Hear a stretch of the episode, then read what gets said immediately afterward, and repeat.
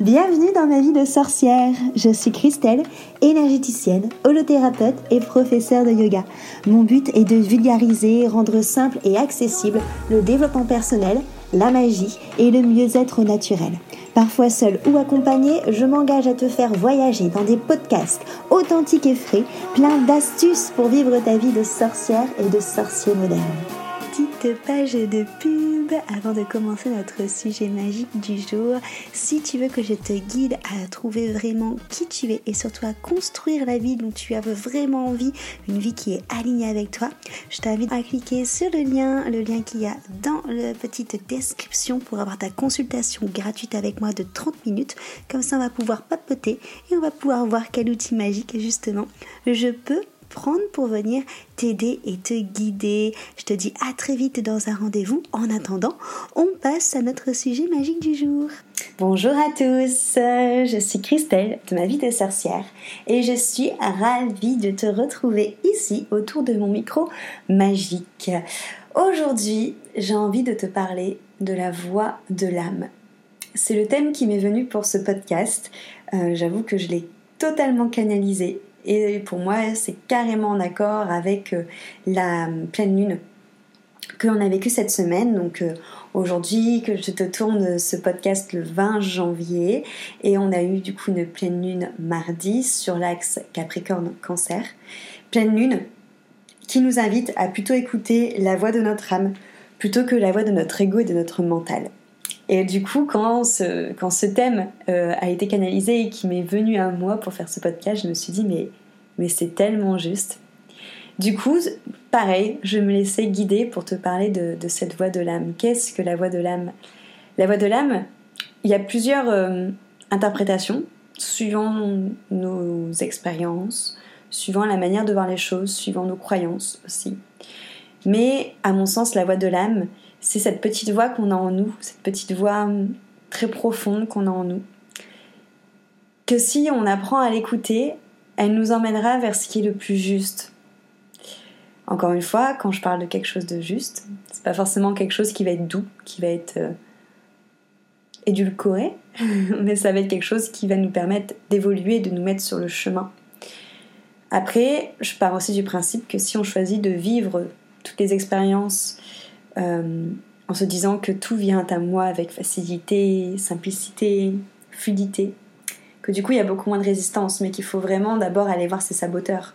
Qu'est-ce qui fait que des fois cette voix de l'âme justement euh, va nous faire passer par un, chemin peut-être un petit peu plus euh, chamboulant pour nous faire arriver là où on doit arriver en évolution et surtout pour nous faire comprendre en fait les choses qu'on doit doit transformer, les choses qu'on doit apprendre, les choses qu'on doit faire euh, évoluer au niveau de nos blessures, au niveau de nos blocages, au niveau de nos freins, au niveau de nos croyances. Cette voix de l'âme, c'est cette petite voix qu'on a en nous qui vibre. C'est relié vraiment au cœur, hein, à mon sens. C'est cette notion vraiment de euh, je sens que c'est bon pour moi, je sais pas pourquoi, c'est plus fort que moi, mais je sens que, que je vibre et que, et que ça m'appelle et que je peux aller dans cette direction parce qu'elle est juste et parce qu'elle va me nourrir. La voix de l'âme, c'est vraiment quelque chose qu'on ne nous apprend pas à écouter, clairement, dans notre société, parce qu'on est plutôt dans une société qui veut plutôt qu'on écoute la voix euh, du mental ou la voix de l'ego ou la voix de la peur et de l'angoisse actuellement. Alors qu'au final, la voix de l'âme, c'est vraiment cette peur qui va nous permettre de nous transcender, de grandir, de nous dépasser. C'est aussi cette voix qui est tournée vers l'intérieur, Là où euh, la voix de l'ego, la voix du mental, la peur, va être tournée vers l'extérieur. Euh, à partir du moment où tu te dis il faut que je fasse ça, je dois faire ça, à partir du moment où c'est euh, une obligation, où c'est quelque chose qui vient de l'extérieur, quelque chose qui, est politiquement correct, quelque chose qui se fait, quelque chose qui est dans les normes, mais qui ne vient pas de tes normes à toi, mais qui vient des normes sociétale, je dirais. Donc c'est tourné vers l'extérieur. Là, on est du coup sur une voie plutôt mentale. À partir du moment où on est sur quelque chose qui va venir euh, comparer, euh, qui va venir juger, analyser, là on est sur une voie de l'ego, parce que c'est pareil, c'est tourné vers l'extérieur par rapport à ce que l'autre fait. Par contre, à partir du moment où on est sur une voie qui est tournée vers le désir, vers le l'envie, vers la joie, vers quelque chose qui euh, te nourrit, te transcende et qui est tourné vers toi, à l'intérieur de toi par rapport à tes ressentis à l'intérieur. là, on est sur la voie de l'âme. En parlant de cette voie de l'âme, j'aimerais aussi du coup euh, t'exprimer pour moi un peu la différence entre euh, intuition, surmoi, guide, ange, être de lumière, univers, t'appelles ça comme tu veux. Euh, au tout début, quand j'ai commencé, j'étais persuadée en effet qu'on avait euh, une intuition, ça c'est sûr, mais qu'on avait aussi des guides, des anges, des êtres de lumière et tout ça qui nous, euh, qui nous soutenaient. Je dis pas que ça a changé, c'est juste que là maintenant mes propos sont je dirais, plus nuancé par rapport à ce que j'ai vécu. Je pense qu'on a en effet une intuition, mais que l'intuition c'est quelque chose de plus primaire. Si je ferais un rapport avec euh, les chakras, je dirais que c'est quelque l'intuition pour moi, elle est peut-être plus reliée euh, au chakra sacré. Donc quelque chose qui est plus dans les tripes. Mais ce que j'ai appris au fil de mon expérience, que ce soit spirituelle, magique, de sorcière, c'est qu'on a aussi une énergie en fait divine à l'intérieur de nous, une énergie de l'univers, une énergie du divin, une énergie de vie, appelle ça comme tu veux. Et que cette énergie-là, elle relie en fait notre intuition au tout. Mais c'est une partie de nous aussi. Mais une partie de nous, quelque part, je dirais, qui est plus grande, plus haute, parce qu'elle est connectée au tout. Cette partie de nous, en fait, qui se souvient qu'on fait partie d'un tout. Et qui, pour moi, est le surmoi. Donc je dirais que ça, c'est quelque chose peut-être qu'on pourrait plus associer au chakra du troisième œil. C'est quelque chose pour moi qui est un peu plus subtil encore que l'intuition. Tu vois C'est sûrement euh, d'ailleurs ce que, en tout cas moi je pense que ce que j'utilise quand je fais mes guidances. Du coup.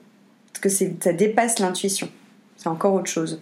Tu vois, c'est pas la même, c'est pas la même sensation, c'est pas la même vibration, c'est pas le même ressenti quand je suis sur l'intuition que quand je suis sur mon surmoi. Pour moi, clairement, ce surmoi, c'est en effet lui qui est connecté. Donc, comme je te dis, lorsque je fais mes soins, lorsque je fais mes, mes guidances, lorsque je fais mes rituels, lorsque je canalise, que mon intuition, c'est à elle que je suis connectée quand je sens euh, un lieu qui va pas, une personne qui, me, qui n'est pas alignée avec moi, euh, quand c'est plus dans mon corporel, quelque part. Et après, je pense, et j'en suis assez, je suis assez d'accord, que en fait c'est bien de se rendre compte que potentiellement il y a cette euh, force divine en nous qui est bah, ça c'est certain pour le coup mais ce côté sur moi en nous qui est quelque part euh, qui sait qui est quelque part plein de sagesse qui sait déjà entre guillemets tout parce qu'elle est reliée à l'essence elle est reliée à l'univers et que ça nous permet en fait quand on connecte ce sur moi de ne pas mettre notre pouvoir notre don à l'extérieur. Parce que, au final, le fait de se dire que lorsqu'on fait des soins ou lorsqu'on connecte son intuition, si on reste sur l'intuition comme on l'appelle à la base et pas l'intuition primaire comme je viens de te, définir avant, si on dit que tous ces messages qu'on capte, ça vient de guides, d'anges, d'êtres de lumière, quelque part, c'est comme si que ce que tu étais capable de faire toi, ta capacité, ton pouvoir, en fait, finalement, tu le mettais à l'extérieur. Et ça, moi, ça fait des années justement que je, travaille sur le fait en fait de me rendre compte bah, que tout est à l'intérieur de nous. Parce que l'univers en fait a fait très bien les choses et qu'on est des parties. On est des âmes qui font partie d'un tout. On est euh, ces petites vagues qui font partie de l'océan. Et que du coup, on a un bout de l'océan en nous. Donc pourquoi est-ce qu'on irait mettre la force de l'océan dans euh, une cascade extérieure? Tu vois ce que je veux dire? C'est carrément en lien aussi avec le fait de, tout ce qui se passe à l'heure actuelle qui nous euh, demande de reconnecter notre souveraineté intérieure, comme quoi tout est en nous. Et c'est pour ça que je pense que c'est important de se rendre compte qu'on a l'intuition, qu'on a le surmoi. Après, je dis pas que les guides et les anges, les êtres de lumière et tout ça, que ça n'existe pas, parce que je pense quand même que ça existe. Mais pour moi, ce sont des personnes qui entrent euh, en lien avec nous, du moins moi, ils sont rentrés en lien avec moi, vraiment, quand c'était vraiment des choses inextrémistes, je dirais, pour, euh, pour ma survie à moi, euh, limite en danger de mort, tu vois. En fait, je pense que l'intuition, comme je te l'ai dit, c'est vraiment quelque chose qui vient des tripes quand tu es dans un lieu que tu ressens ou quand tu es face à une personne. C'est quelque chose qui vient du corps. Le surmoi, c'est quelque chose, moi, que j'utilise tous les jours au quotidien pour faire des soins. Au début, quand j'ai commencé, je pensais que c'était mes guides qui m'aidaient à faire les soins, et en fait, je pense pas du tout. Je pense que c'est quelque chose qui est en moi, tu vois, que j'ai reconnecté, mais qui est connecté au tout, comme je te l'ai dit. Par contre, j'ai vécu des expériences, notamment quand j'étais euh, en relation avec, du coup, ma relation toxique euh, de pervers narcissique. Lui, il m'a pas donné de nouvelles pendant plusieurs, plusieurs mois, jusqu'au jour où il est revenu un peu comme une fleur euh, pour pouvoir justement euh, échanger avec moi. En fait, tout simplement pour pouvoir me remettre le grappin dessus et me remettre dans ses filets. Le jour où il m'a appelé pour me dire qu'il passait chez moi, en fait, quand j'ai vu mon téléphone s'allumer avec son nom dessus, ça faisait tellement de longtemps qu'il me ghostait, qu'il me donnait plus de nouvelles, que j'ai bugué en fait devant le téléphone. en mode, bah, qu'est-ce que je fais? Il veut m'appeler, qu'est-ce qu'il veut, enfin pourquoi il m'appelle, tu vois, j'étais vraiment en, plein bug. Et là j'ai entendu une voix. Et c'est pour ça que je suis sûre que ça existe parce que c'était pas pas une voix comme mon intuition, c'était pas une voix comme mon surmoi, j'ai vraiment l'impression que c'était une voix extérieure, genre une grosse voix, tu vois, euh, qui en impose. un peu comme on pourrait avoir un peu le le comment je dirais l'idée reçue euh, de la voix de Dieu qu'on peut avoir dans les films, tu vois ce que je veux dire? Et cette voix m'a dit, mais décroche Et du coup, j'ai pas cherché, j'ai décroché direct. Et en effet, cet appel-là, il a été hyper révélateur pour moi parce qu'en effet, il m'a appelé pour dire qu'il venait. Il est venu et à ce moment-là, en fait, j'étais prête, j'ai ouvert les yeux sur qui il était, je me suis rendu compte qu'il changerait jamais et qu'il était encore en train de manipuler. Et c'est là où j'ai fermé la relation, où j'ai dit stop à la relation. Et au final, si j'avais pas eu cette voix qui m'a dit bah décroche, j'aurais sûrement pas pris l'appel à temps parce que je serais restée buggée devant mon, devant mon téléphone.